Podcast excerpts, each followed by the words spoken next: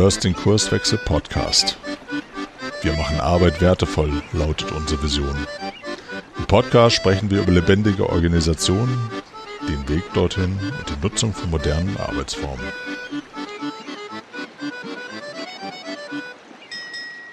Hallo und herzlich willkommen zu einer neuen Episode im Kurswechsel Podcast. Mein Name ist Frank Wulfes, ich bin einer von den Kurswechslern und der heutige Gastgeber. Und ich habe heute den Sven Sieverding zu Gast von unserer Muttergesellschaft der HEC. Hallo Sven. Hallo, moin. So, worum geht's heute? Wir wollen heute über Kollaboration in modernen Organisationen sprechen. Ja, Kollaboration, ja, was, was, was ist denn das eigentlich, Sven? Erzähl mal. Ja, so generell ist das folgendes. Äh, bei Kollaboration geht es im Wesentlichen um die ja, Mitarbeit oder Zusammenarbeit von verschiedenen Personen und Gruppen untereinander. So ist es quasi die Definition von Wikipedia. Im Business-Kontext spielt sich das eigentlich immer auf drei Ebenen ab, also Kollaboration. Das eine ist naja, so eine domänenspezifische Ko Kollaboration. Das heißt, wenn wir Softwareentwickler sind, haben wir vielleicht ein Versionskontrollsystem dafür. Wenn Sie eine andere Firma haben, haben Sie irgendein spezielles System dafür, auf dem Sie kommunizieren. Generell ist es aber noch zwei andere Kategorien, die da eine Rolle spielen, nämlich halt die Kommunikation per E-Mail ist oder textuell basierte Kommunikation ist unglaublich wichtig und die Meetings natürlich, die wir alle im Businessalltag äh, zuhauf haben. Ich will es mal so ausdrücken. Das heißt, im Wesentlichen geht es um die äh, um die Korrespondenz, um die Kommunikation innerhalb von, von Organisationen. Wir, treffen uns, wir schreiben uns irgendwas, äh, wir telefonieren miteinander.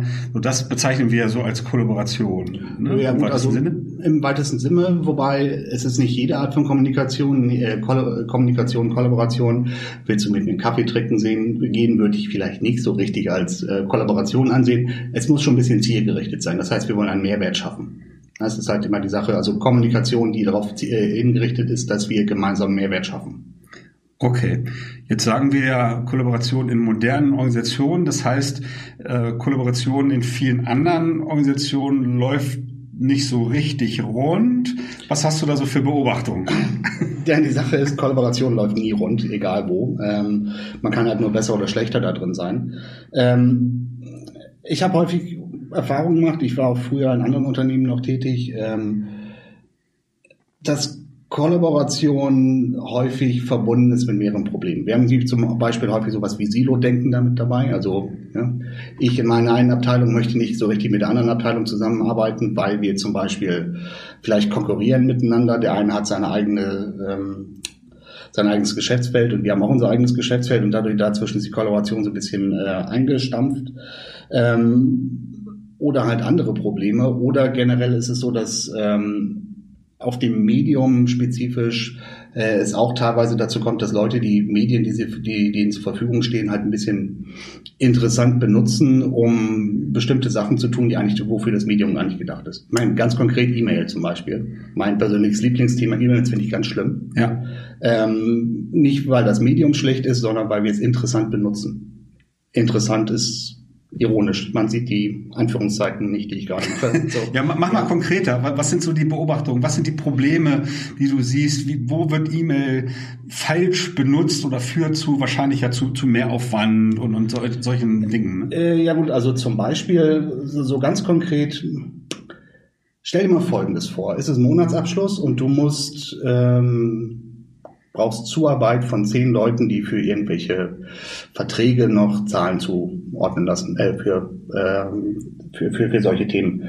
Was machst du dann? Schreibst vielleicht eine E-Mail rum, da steckst du eine Excel-Datei rein und schickst an die zehn Leute die Aufforderung, bitte trag mal bitte in diese Excel-Datei eure Zahlen für diesen Monat ein. Die schicken dir da alles wieder zurück. Du hast danach zehn äh, Excel-Dateien zurückgekriegt, die du irgendwie händisch zusammenführen musst, um ein Gesamtbild von der gesamten ähm, Organisationseinheit da. Und zwei schicken vielleicht sogar ein Fax noch, ne? Ja, oder drucken sie auf oder noch schlimmer rufen an und sagen, hey, pass auf, ich diktiere dir die Zahlen eben mal kurz oder irgendwas ganz Wildes. Mhm. Was eigentlich natürlich erstens dafür sorgt, du hast wenigstens elf E-Mails, die rumgehen für eigentlich einen Vorgang.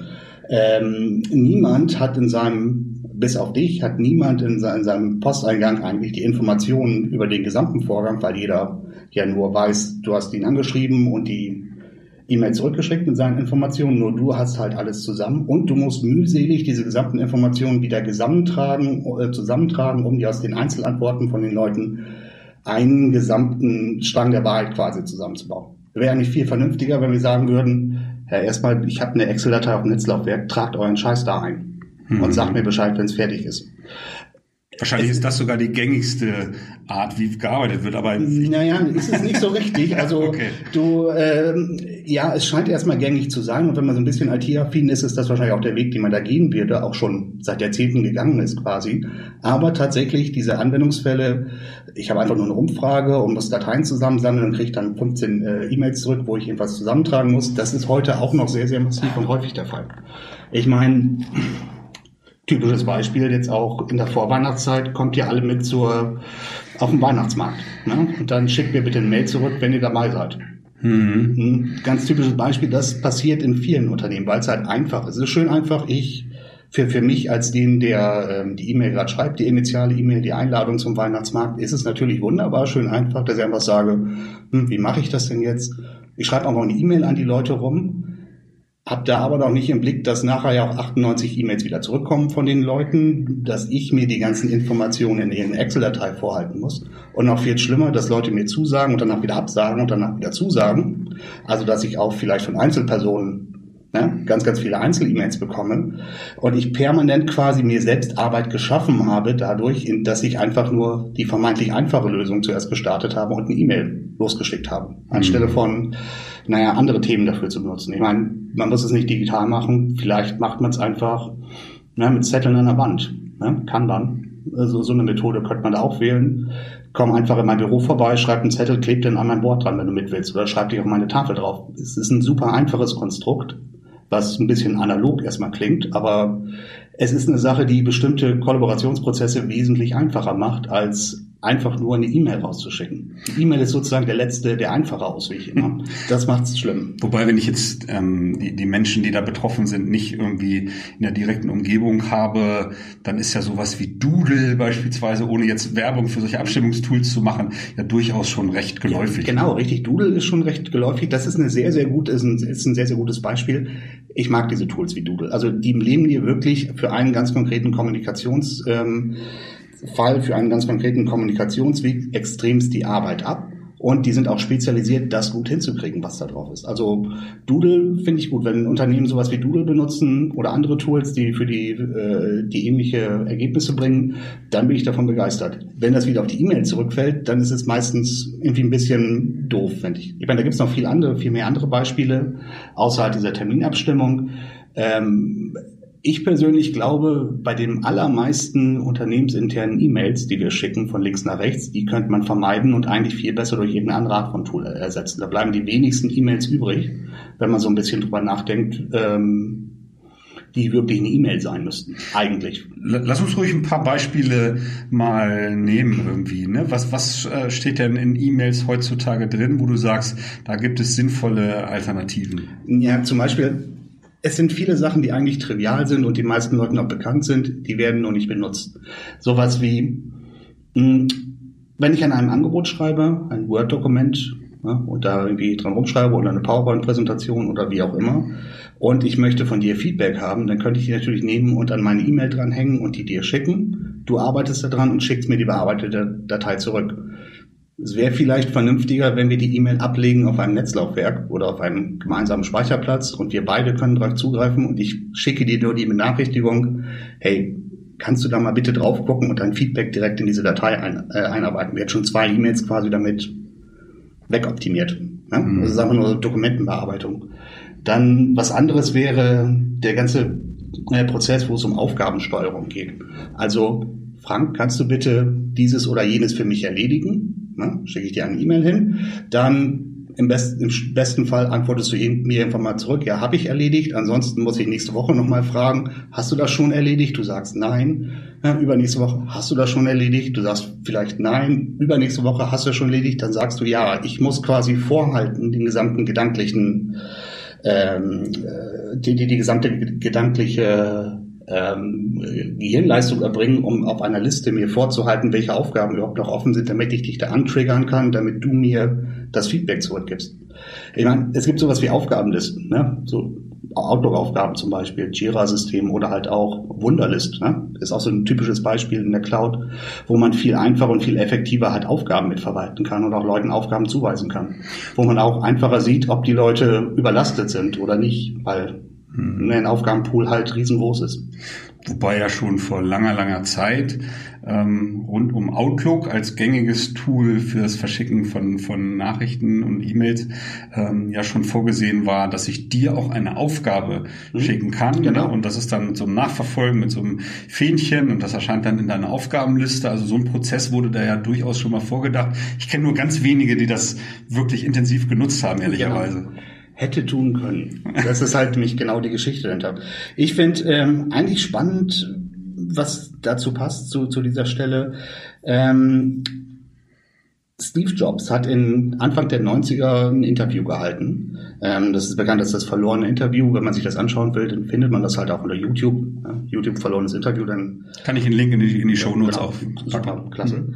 Ähm, und da erzählt er halt einem Reporter oder unterhält er sich mit ihm über diverse Themen und konkret erzählt er ihm auch, wie E-Mail funktioniert. Ja? Man darf nicht vergessen, Anfang der 90er, der Reporter hatte noch niemals eine E-Mail gesehen. Mhm. Ähm, und was hat er da drin mit ihm besprochen? Er äh, hat ihm dann Folgendes erzählt. Stell dir mal vor, du hast in deinem Unternehmen ein neues Projekt, was reingekommen ist. Dann erstellst du einen neuen Postkasten ähm, und 20 Leute können in diesen Postkasten reinsehen und können auch jeweils in diesen Postkasten Nachrichten reinlegen. Alle 20 Leute, die aus den verschiedensten Bereichen des Unternehmens kommen, können auf diesen Postkasten zugreifen, können sie da reingehen, können sich diese ganzen Nachrichten durchlesen, äh, ihre neuen Nachrichten oben drauflegen. Du als Manager kannst einfach reingehen, kannst dir genau ansehen, was generell passiert in deinem Team und so weiter. Es ist quasi wie so ein Bienenstock an Kreativität, die einfach da passiert. Ich kann einfach selber, wenn ich, wenn es mich interessiert, in diesem in dieses thematische Postfach reingehen und mir genau die Dinge da angucken, die ich da drin sehen möchte. Ähm, all die ähm, Gedanken, Diskussionen und sonst was, die halt um dieses Thema passieren, kann ich an dieser einen Stelle mir ansehen. Und ich finde es sehr spannend, dass er das so gedacht hat, weil wenn ich das vergleiche mit, wie ich groß geworden mit äh, bin mit E-Mails im Business-Kontext, dann ist das noch nicht mal ansatzweise so. Ja, ich meine, ich kann verstehen, wie er sich das denkt. Also mach, Projekt, mach pro Projekt ein Postfach, ein digitales Postfach und alle Leute können da regelmäßig reingucken. Es macht nur kaum einer. Die Realität sieht, sieht irgendwie komplett anders aus. Äh, irgendwie haben wir gefühlt vor 20, 30 Jahren uns überlegt, E-Mail ist ja schön, ist ein schönes Medium. Wie wäre es, wenn wir Fax damit ablösen und die internen Memos, die schieben wir da rein und sind nicht mit dieser Idee vorangegangen, dass es wirklich eine Möglichkeit ist, wie wir wirklich verstärkt kommuniz besser kommunizieren können. So, wir haben das Bekanntes genommen und es digital gemacht.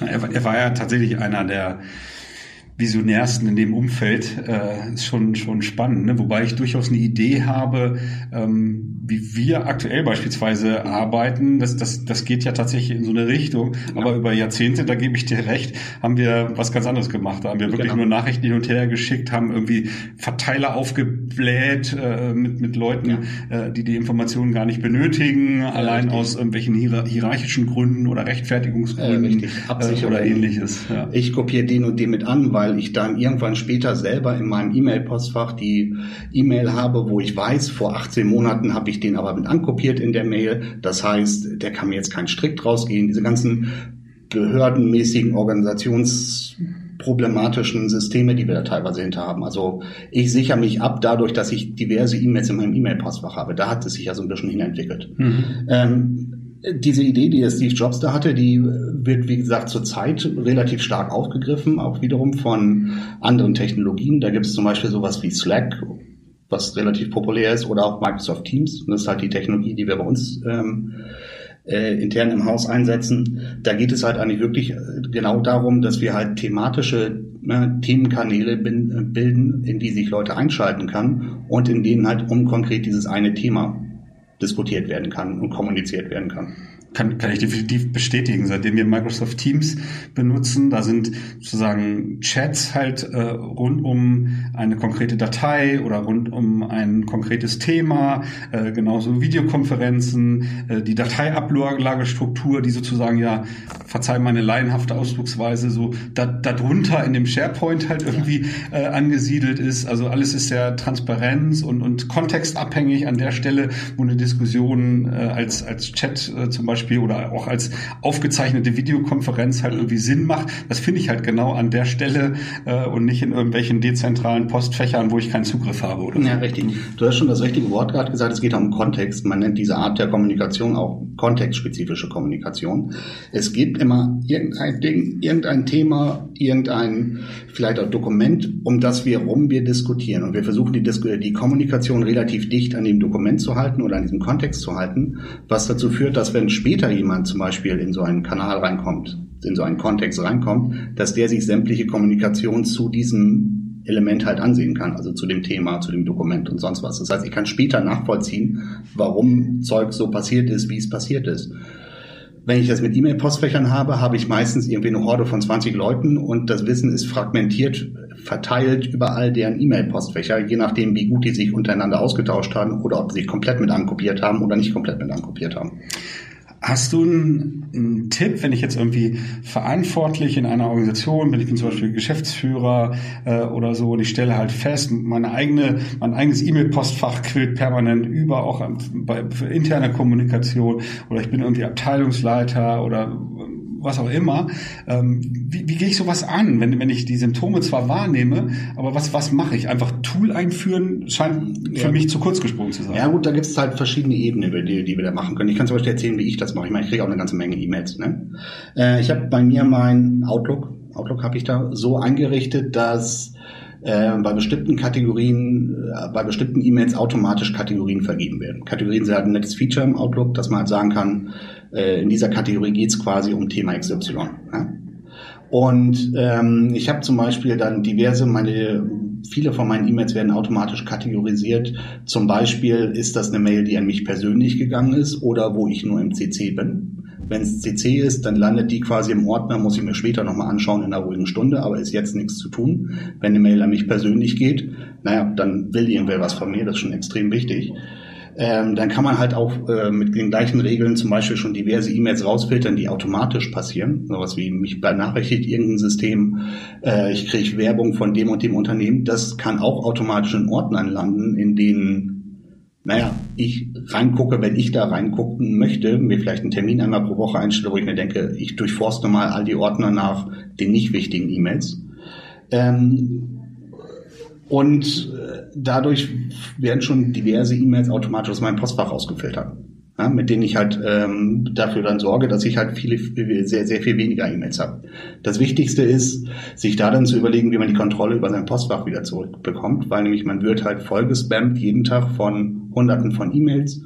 Ähm, da sind Sachen drin, die eigentlich meine Aufmerksamkeit in Anspruch nehmen, obwohl sie es eigentlich gar nicht in Anspruch nehmen sollten. Also Sachen, um die ich mich nicht sofort kümmern müsste eigentlich, tauchen aber natürlich per Benachrichtigung blink ja, einfach auf, nehmen meine Aufmerksamkeit weg, ähm, führen dazu, dass ich mich nicht mehr auf die Arbeit konzentriere, die ich gerade eben mache, sondern halt feststelle, da kam gerade irgendeine Werbungsmail rein. Fokusverlust. Fokusverlust, genau. Wie gesagt, deswegen habe ich bei mir das halt so gemacht, äh, Benachrichtigungen bei meinem Outlook gibt's nicht mehr. Das heißt, nur wenn ich reingucke in mein Outlook, sehe ich die E-Mails dahinter und alle unwichtigen E-Mails oder E-Mails, bei denen ich der Meinung bin, dass sie durchaus mal einen halben Tag oder Tag warten können, wo ich das an einem eines bestimmten Schemas schon entscheiden kann, die werden halt wegsortiert. Das heißt, ich bleibt nur noch in meinem Posteingang das übrig, äh, wo ich wirklich Handlungsbedarf habe. Hast du ein Beispiel für eine Organisation, die da vielleicht noch radikaler äh, irgendwie vorgeht? Ja, tatsächlich habe ich da ein Beispiel. Ähm, ich muss kurz was Blackberry, weil ich mir diesen Namen nie ähm, merken konnte. Es gibt da den Tony Hise, das ist der CIO von Zappos. Okay. Zappos ähm, äh, ist eine amerikanische Firma und dieser Tony ist einer der erfolgreichsten Entrepreneure in Las Vegas. Der hat also hat auch diverse Firmen aufgebaut. Zappos ist auch ein großes Unternehmen. Ähm, und der macht folgendes, der nennt sein E-Mail-Konstrukt Yesterbox. Das heißt, der hat einen Regeltermin bei sich im Kalender stehen, E-Mails bearbeiten. Die sind so zwei bis drei Stunden. Die ist die Zeit, die er veranschlagt, um täglich E-Mails zu bearbeiten. Und da bearbeitet er immer die E-Mails von gestern. Nicht von heute. Das ist bei ihm ausgeschaltet. Er guckt nur auf die E-Mails, die er gestern reingekriegt hat, heute in einem Zeitfenster von zwei Stunden. Wenn die zwei Stunden um, sitzt, schaltet er, äh, um sind, schaltet er sein Outlook ab. Mhm. Egal, ob er fertig ist oder nicht, weil das ist die Zeit, die er sich gibt für die Bearbeitung von E-Mails. Und er ist der Meinung und fährt anscheinend relativ gut mit, wichtige E-Mails poppen schon nochmal auf. Wenn ich es nicht hinkriege. Mhm. Beziehungsweise er priorisiert, dass er die ganz wichtigen E-Mails als allererste schreibst und die unwichtigeren halt dich. Und irgendwann äh, ähm, erledigen sich unwichtige E-Mails von alleine. Ich meine, das sind harte Methoden, aber mhm. natürlich effiziente Methoden, um mit E-Mail-Flut umzugehen. Klare Priorisierung, ne? Ja, genau. Also genau richtig. Ähm, vergleich die E-Mails mit deinen Prioritäten, Entschuldigung, mit deiner Priorität. Priorität sollte immer Einzahl sein, nicht Mehrzahl. Ähm, passt das damit? Und beantworte die E-Mails mit der höchsten Priorität am, am ersten. Die anderen vielleicht nicht. Ja, stark. Ja, aber das ist halt eine Sache, manche Leute machen das, man kollidierte aber relativ schnell mit der Etikette quasi, die sich eingebürgert hat in Bezug auf E-Mails. Also ich schreibe dir eine E-Mail und viele Leute erwarten logischerweise eine halbe Stunde später eine Antwort und rufen dann an, warum hast du auf, hast mein E-Mail noch nicht gelesen oder sowas. Obwohl eine E-Mail eigentlich tendenziell eher so ein naja, asynchrones Kommunikationsmedium ist, also nicht, ich schreibe dir was und du antwortest sofort darauf, sondern ich mache mir vielleicht zwei, drei Gedanken, schreibe eine etwas längere E-Mail, schick dir das, du machst dir zwei, drei Gedanken und schickst mir deine komprimierten Gedanken zurück. Das ist quasi dieses Memo- oder Briefformat, aus dem E-Mail ja entstanden ist. All das hat sich ja jetzt in den letzten Jahrzehnten leider zu so einem da kommt eine E-Mail rein, ich muss sofort darauf reagieren. Also, naja, was mir immer dazu einfällt, ist, dass ich ja auch genau auf diese Art und Weise, wie diese E-Mail-Kommunikation über die Jahrzehnte sich halt intensiviert mhm. hat, ähm, ich als, als Absender auch sehr schön die Verantwortung einfach mal an einen oder mehrere Empfänger abtreten kann. Oh, ja, ich ja. hab's doch, ich hab's doch geschickt, ja. sozusagen. Natürlich habe ich die Erwartung, dass jemand dann halt super schnell äh, reagiert. Ne? Aber ähm, was ich äh, Leuten immer empfehle, mit denen ich so in Kontakt bin, eigentlich äh, diese schriftliche äh, Kommunikation auf welchem Weg auch immer mhm. eigentlich zu minimieren und halt als allererstes vielleicht das persönliche Gespräch äh, zu suchen oder dann, wenn das nicht äh, möglich ist, dann zumindest irgendwie zu telefonieren, ja. weil ähm, E-Mails oder schriftliche Kommunikation doch so missverständlich sein kann, weil ich halt eben viel interpretieren kann. Ne? Es, ja. es äh, entstehen vielleicht Konflikte allein, weil ich nicht in der Lage war, die Worte so zu wählen, dass bei meinem Empfänger äh, halt genau die richtige Botschaft, die ich absenden wollte, auch wirklich angekommen ist. Ja gut, in der Informationstheorie ist es das typische Sender-Empfänger-Problem. Also genau. äh, empfängt der Empfänger genau die Nachricht, die ich auch weggeschickt habe und kann er die quasi genauso verstehen, wie ich das meinte. Ein ganz typisches Problem, das stimmt schon. Generell ist das so, was du gerade ansprichst, ein bisschen der Unterschied zwischen synchroner und asynchroner Kommunikation eigentlich. Also, dass wir sagen, synchrone Kommunikation bedeutet eigentlich so ein Für und Wider, quasi so wie wir das jetzt gerade eben machen. Ich spreche, du antwortest unmittelbar darauf. Ja? Und je asynchroner das wird, desto mehr Zeit könnte zwischen diesen Antworten ähm, vergehen. Äh, ein Meeting, wo wir physisch nebeneinander sitzen, direkt miteinander sprechen, ist natürlich äh, synchrone Kommunikation in, in Excellence da an der Stelle. Ähm, E-Mails sind ziemlich asynchron schon. Chat-Nachrichten sind synchroner als E-Mails, aber nicht so synchron wie naja, ein echtes Meeting vor Ort. Ich persönlich tendiere dazu, sowas wie Dokumentation, wo du wirklich Bücher, Artikel und sonst was geschrieben hast, das extrem, als extrem langläufige asynchrone Kommunikation zu sehen, weil ich quasi über Jahrzehnte vielleicht kommuniziere mit irgendwem äh, im Hintergrund. Aber so kann man das halt sehen. Und man muss sich halt überlegen, für welche Kommunikationsart, für welche Intention, was will ich denn überhaupt machen, ist halt welche Grad von Asynchronität, äh, Asynchronizität äh, wichtig und vernünftig. Jetzt hat sie eben das, das Schlagwort Meeting erwähnt. Ne? Ja. Wir hatten eingangs gesagt, äh, Meetings gehören ja auch zur Kollaboration halt irgendwie mhm. dazu in Organisationen. Da geht ja auch viel falsch. Ne? Es wird ja auch oft ja. von Meetingflut und ja, Managern, genau. die von morgens bis abends in Meetings äh, hocken und so weiter. Was ist deine Beobachtung? Ja, das ist tatsächlich so. Ich meine, ich kenne es ja auch so. Mein kompletter ähm, Kalender ist mit Meetings geflutet. Also da kann, kann man sich nicht wehren. Ich meine, ich habe mal was Spannendes nochmal rausgesucht. Eine Statistik, die der Spiegel erhoben hat letztes Jahr. Ähm, von 40 Wochenstunden verbrachten die Mitarbeiter im Schnitt 21 Stunden in Konferenzen und Meetings. Und davon acht Stunden in solchen, die man problemlos hätte streichen können. Acht Arbeitsstunden pro Woche gingen für das Schreiben und Beantworten von E-Mails drauf. Ich meine, wenn man sich diese beiden Zahlen mal zusammenzieht, dann heißt das, 29 Stunden von meinen 40 Arbeitsstunden im Durchschnitt für den deutschen ja, Wissensarbeiter ja, geht drauf für irgendwelche Meetings und irgendwelches E-Mails schreiben und nur elf Stunden, knapp zehn Stunden, wenn man vielleicht eine Kaffeepause dazwischen hat irgendwo, gehen eigentlich darauf für das wirkliche Arbeiten, das wofür die Leute eigentlich bezahlt werden, der Kernjob ihrer Arbeit ähm, voraus. Wenn man sich das hier anschaut, muss man sich eigentlich überlegen, dass in unseren naja, Bewerbungsunterlagen drinstehen sollte, äh, als die Skills, die wir suchen, bist du gut in Meetings und kannst gut E-Mails schreiben und alles andere ist zweitläufig. Also, wenn man sich das anschaut, ist das schon sehr, sehr spannend. Ähm, Jetzt könnte ich mir vorstellen, äh, dass der eine oder andere von den Hörern jetzt denkt, oh, jetzt wird der Sven bestimmt gleich äh, irgendwie äh, ein, Tuch ver, verhüllen und, und offenbaren. Was ist die Lösung, um sich von Meetings zu befreien? Oder, oder hast du so einen Tipp oder wie, wie ähm, guckst du auf Meetings? ich gucke ein bisschen ähm, kritisch auf Meetings an der Stelle, aber ich habe da tatsächlich einen Tipp, was ich auch, ähm, wo ich auch der Meinung bin, dass man das auch einhalten sollte. Hm, man sollte sich immer fragen, wieso mache ich denn dieses Meeting da gerade? Also es sind konkret so ein paar Fragen, die man sich eigentlich stellen sollte. Ähm, was ist, mit wem will ich eigentlich das Meeting machen? Was ist meine Zielgruppe? Was will ich mit dem Meeting eigentlich überhaupt erreichen? Ähm, was sollten meine anderen Meeting-Teilnehmer aus dem Meeting vielleicht mitnehmen? Und ähm, habe ich vorher, bevor ich in das Meeting reingehe, mein äh, Kollegen in dem Meeting schon genug Informationen gegeben, damit wir dieses Meeting wirklich effizient durchführen können. Also ich meine, am allerschlimmsten finde ich die Situation, ähm, dass man eine Meeting-Einladung bekommt, wo eigentlich nur drin steht die Raumnummer und sowas wie hm, Projekt irgendwas. Irgendeine Ohne Überschrift. Irgendeine äh, Überschrift, gar keinen Kontext. Man kann sich überhaupt nicht vorstellen, worum es da geht. Im Regelfall ist nämlich das Problem da so, dass der, der dieses Meeting da organisiert hat, dann halt auch sich wenig Gedanken darüber gemacht hat, sondern denkt, oh, das ist so ein Kick-Off, da reden wir mal kurz drüber, dann verteile ich da drin Aufgaben, dann, und dann machen wir irgendwann ein zweites Meeting, wo wir richtig in die Arbeit reinkommen. Ich, ich muss gestehen, in meiner Konzernhistorie, da gab es sowas natürlich auch. Ja. Äh, da, da habe ich mir dann äh, teilweise nicht nicht durchgängig dann auch mal erdreistet, solche Meetings, wo nicht mal irgendwie ein Ziel formuliert war oder irgendwie ein Vorgehen in Form einer Agenda beispielsweise mhm. mitgeliefert wurde mit der Anladung, einfach kommentarlos abzusagen. Und wenn dann nachgefragt wurde, ja, warum hast du keine Zeit? In deinem Kalender war doch mhm. gar nichts geblockt oder so, habe ich gesagt, ich weiß nicht, worum es geht in diesem Meeting. Ähm, wenn ich das mitgeteilt bekomme, dann wege ich ab, ob ich die Zeit investieren möchte. Genau. Äh, so, äh, aber das, äh, ja, da waren die Leute nicht unbedingt Fan davon, wenn ich so agiert habe. Ja gut, aber du musst es halt so sehen. Ähm, wir haben halt nur begrenzte Ressourcen zur Verfügung, nämlich unsere Zeit. Ne? Das ist die einzige Ressource, von der wir nicht mehr kaufen können an der Stelle. Und wir müssen natürlich abwägen, was bringt uns unseren Zielen und unseren Prioritäten da am nächsten weiter.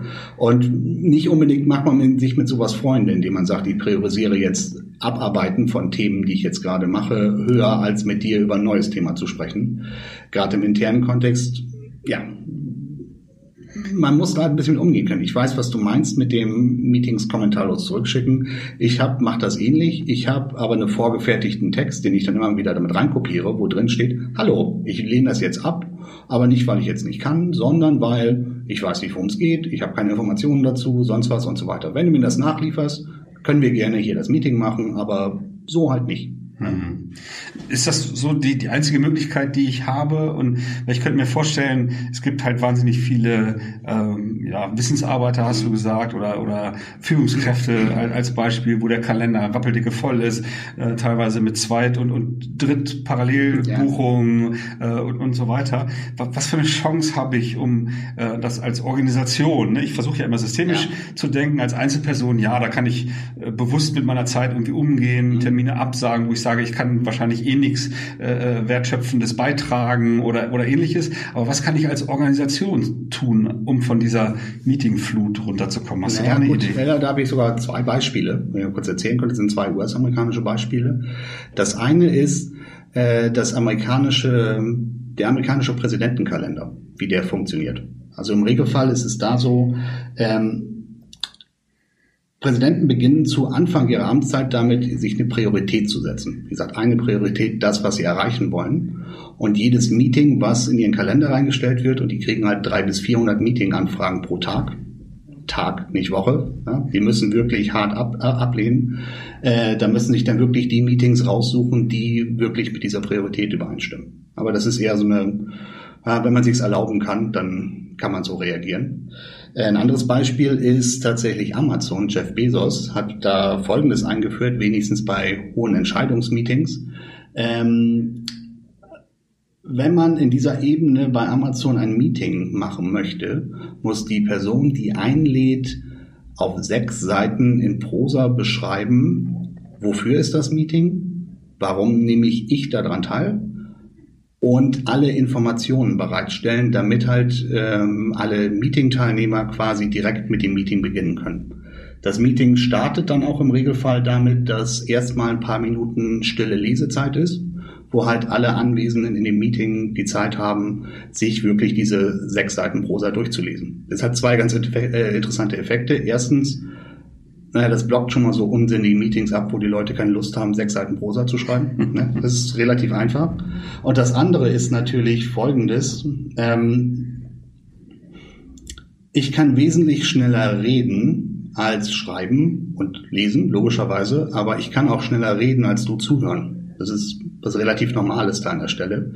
Das heißt, wenn ich mich jetzt in so ein Meeting reinsetze und einfach nur sage, ich habe nichts vorbereitet, nichts geschrieben, sondern erzähle euch jetzt einfach mal kurz den Stand der Dinge, kann ich das wahrscheinlich in einer rasenden Geschwindigkeit runterrattern. Ihr könnt es aber gar nicht so schnell verstehen. Dadurch, dass ich vorher mir Gedanken mache und das strukturiert in Prosa zu Papier bringe, habe ich quasi die Informationen da schon mal runtergebrochen und gebe dir die Zeit, beim Lesen die Informationen ganz anders zu verarbeiten. Das heißt, die Informationen, die äh, auf, auf dessen Basis die Meeting-Teilnehmer dann ähm, ihre Entscheidung treffen können, ist wesentlich fundierter und ist, ist schon wesentlich mehr gesagt in die Köpfe rein, als wenn es so wäre, dass ich einfach nur Informationen denen mündlich vorgeworfen hätte und dann eine Entscheidung haben wollte. Mhm. Ja, nachvollziehbar. Ja. Ja, dann, dann lass uns noch mal kurz so unsere wesentlichen Erkenntnisse zusammenfassen. Ähm, in, in Bezug auf, äh, sag ich mal, asynchrone äh, äh, Kommunikation, sprich E-Mails und, und so weiter, da sich bewusst die Frage stellen, muss ich diese E-Mail überhaupt schreiben oder gibt es nicht einen effizienteren Weg, vielleicht im direkten Kontakt oder über ein äh, Chat-Tool? Auf jeden Fall sollte es irgendwie kontextabhängig sein. Ja, ne? genau, wobei auch nicht ganz. Also du gehst jetzt mehr in die Richtung, dass wir synchroner werden sollten mit der mhm. Kommunikation. Kommunikation. Glaube ich auch nicht. Man, man, man muss wirklich richtig entscheiden, wann ist asynchrone Kommunikation wichtig und wann ist synchrone Kommunikation wichtig. Mhm. Ähm, es gibt da ein schönes Tool, eine Webseite, die ähm, empfehle ich halt jedem auch da mal drauf zu schauen. Die heißt praktischerweise shouldibeameeting.com. Okay. Das ist ganz spannend. Ähm, man kommt da drauf und wird zu eine gewisse Anzahl von Fragen gestellt klick, klick, klick, klick. Und am Ende kommt eine Empfehlung raus darüber, was denn eigentlich der richtige Kommunikationsweg wäre. Also sollte es ein Meeting sein, sollte es eine E-Mail sein, sollte es eben ein chatbasiertes Tool sein. Es ist relativ spannend. Und eine der Fragen da drin ist, zum Beispiel die Information, die ich von dir wissen will, ist es wichtig, dass ich die sofort bekomme? Jetzt. Mhm. Und dann kann man sich auch die Frage stellen, ja, eigentlich nicht. Wenn ich es morgen habe, reicht das auch zack, und dann ist das quasi ein Kandidat für eine asynchrone, für eine asynchrone Kommunikation, mhm. weil nämlich das Problem bei synchroner, synchroner Kommunikation ist ja, dass ich zwei Ressourcen in dem Moment belege. Und wenn ich dann die Zeit haben möchte für eine neue synchrone Kommunikation, daneben müssen diese beiden Ressourcen halt auch verfügbar sein. Das heißt, ich kann nicht sagen, ich habe jetzt Zeit, mich um das Thema zu kümmern, du nicht. Mhm. Ist aber auch egal, weil ich schreibe jetzt meine E-Mail zu, die, du liest die E-Mail, wenn du Zeit hast und schickst mir eine Antwort, wenn du Zeit hast. Damit optimieren wir quasi, naja, so Löcher im Terminkalender. Mhm. mhm. Und in Bezug auf Meetings natürlich auch sozusagen mal in sich reinzuhorchen, wo macht Meeting wirklich Sinn ne? oder solche Tools zu benutzen, zu gucken, okay, äh, wenn jetzt ein, ein, synchroner Austausch sinnvoll ist ne? und ich ja. finde einen Termin, das dann entsprechend vorzubereiten, muss ja vielleicht nicht so intensiv sein wie mit einem sechsseitigen Dokument oder so, aber dass ich zumindest sage, was möchte ich äh, in dem Meeting erreichen und, und wen ja. muss ich zwingend halt irgendwie dabei haben ne? und so stelle ich mir vielleicht vor, das erreichen zu können. Genau, wobei das auch so eine Sache ist, die man auch weiter treiben kann. Also auch diesen Six-Pager, von dem ich gesprochen hat. Nämlich, wenn ich diese Informationen schon vorher rausschicke in der Terminanladung oder per E-Mail, kann ich auch gegebenenfalls als Führungskraft vielleicht auf Basis dieser sechs Seiten mir die schon vorher durchlesen und sagen, ja, was auch immer jetzt in dem Meeting äh, entscheidet, ich sage ja oder nein, weil mhm. ich fundiert halt die Informationen habe. Ich muss nicht an dem Meeting teilnehmen. Wenn das Meeting gut genug vorbereitet ist, könnte es tatsächlich sein, dass niemand teilnehmen muss. Das ist so die optimale Idee. Also ich bereite das Meeting so gut vor, dass alle Leute sagen, ja, ich brauche nicht teilnehmen, ist erledigt. Wobei da kommen wir schnell dann auch in solche Mechanismen, wie eigentlich Entscheidungen ja. zustande kommen ja, und und und. Genau. Muss ich wirklich immer mit allen Leuten irgendwie reden und im, im, in einem Konsens genau, äh, äh, irgendwie eine Entscheidung äh, zu treffen. Aber das ist tatsächlich ein Thema vielleicht mal für eine andere ja, genau, Episode. Richtig. Ja, Sven, äh, hat mir Spaß gemacht. Danke für die gemeinsamen Erkenntnisse. Ähm, Kein Problem, gerne wieder. Ich rede gerne über Zeugs. genau, vielen Dank. Ja, an euch da draußen, äh, wenn ihr Feedback zu der Episode habt, äh, dann schreibt uns gerne an podcast.kurswechsel.jetzt oder über, über Twitter. Äh, das Twitter-Handle von Kurswechsel lautet @kurswechsler. Ähm, gerne auch Themenwünsche oder andere Hinweise nehmen wir alles sehr gerne mit. Äh, von daher dann bis bald und bis zum nächsten Mal. Ciao, ciao. Ciao. Wir freuen uns auf dein Feedback und deine Themenwünsche. Melde dich gerne per Mail. Die Adresse lautet podcast.kurswechsel.jetzt.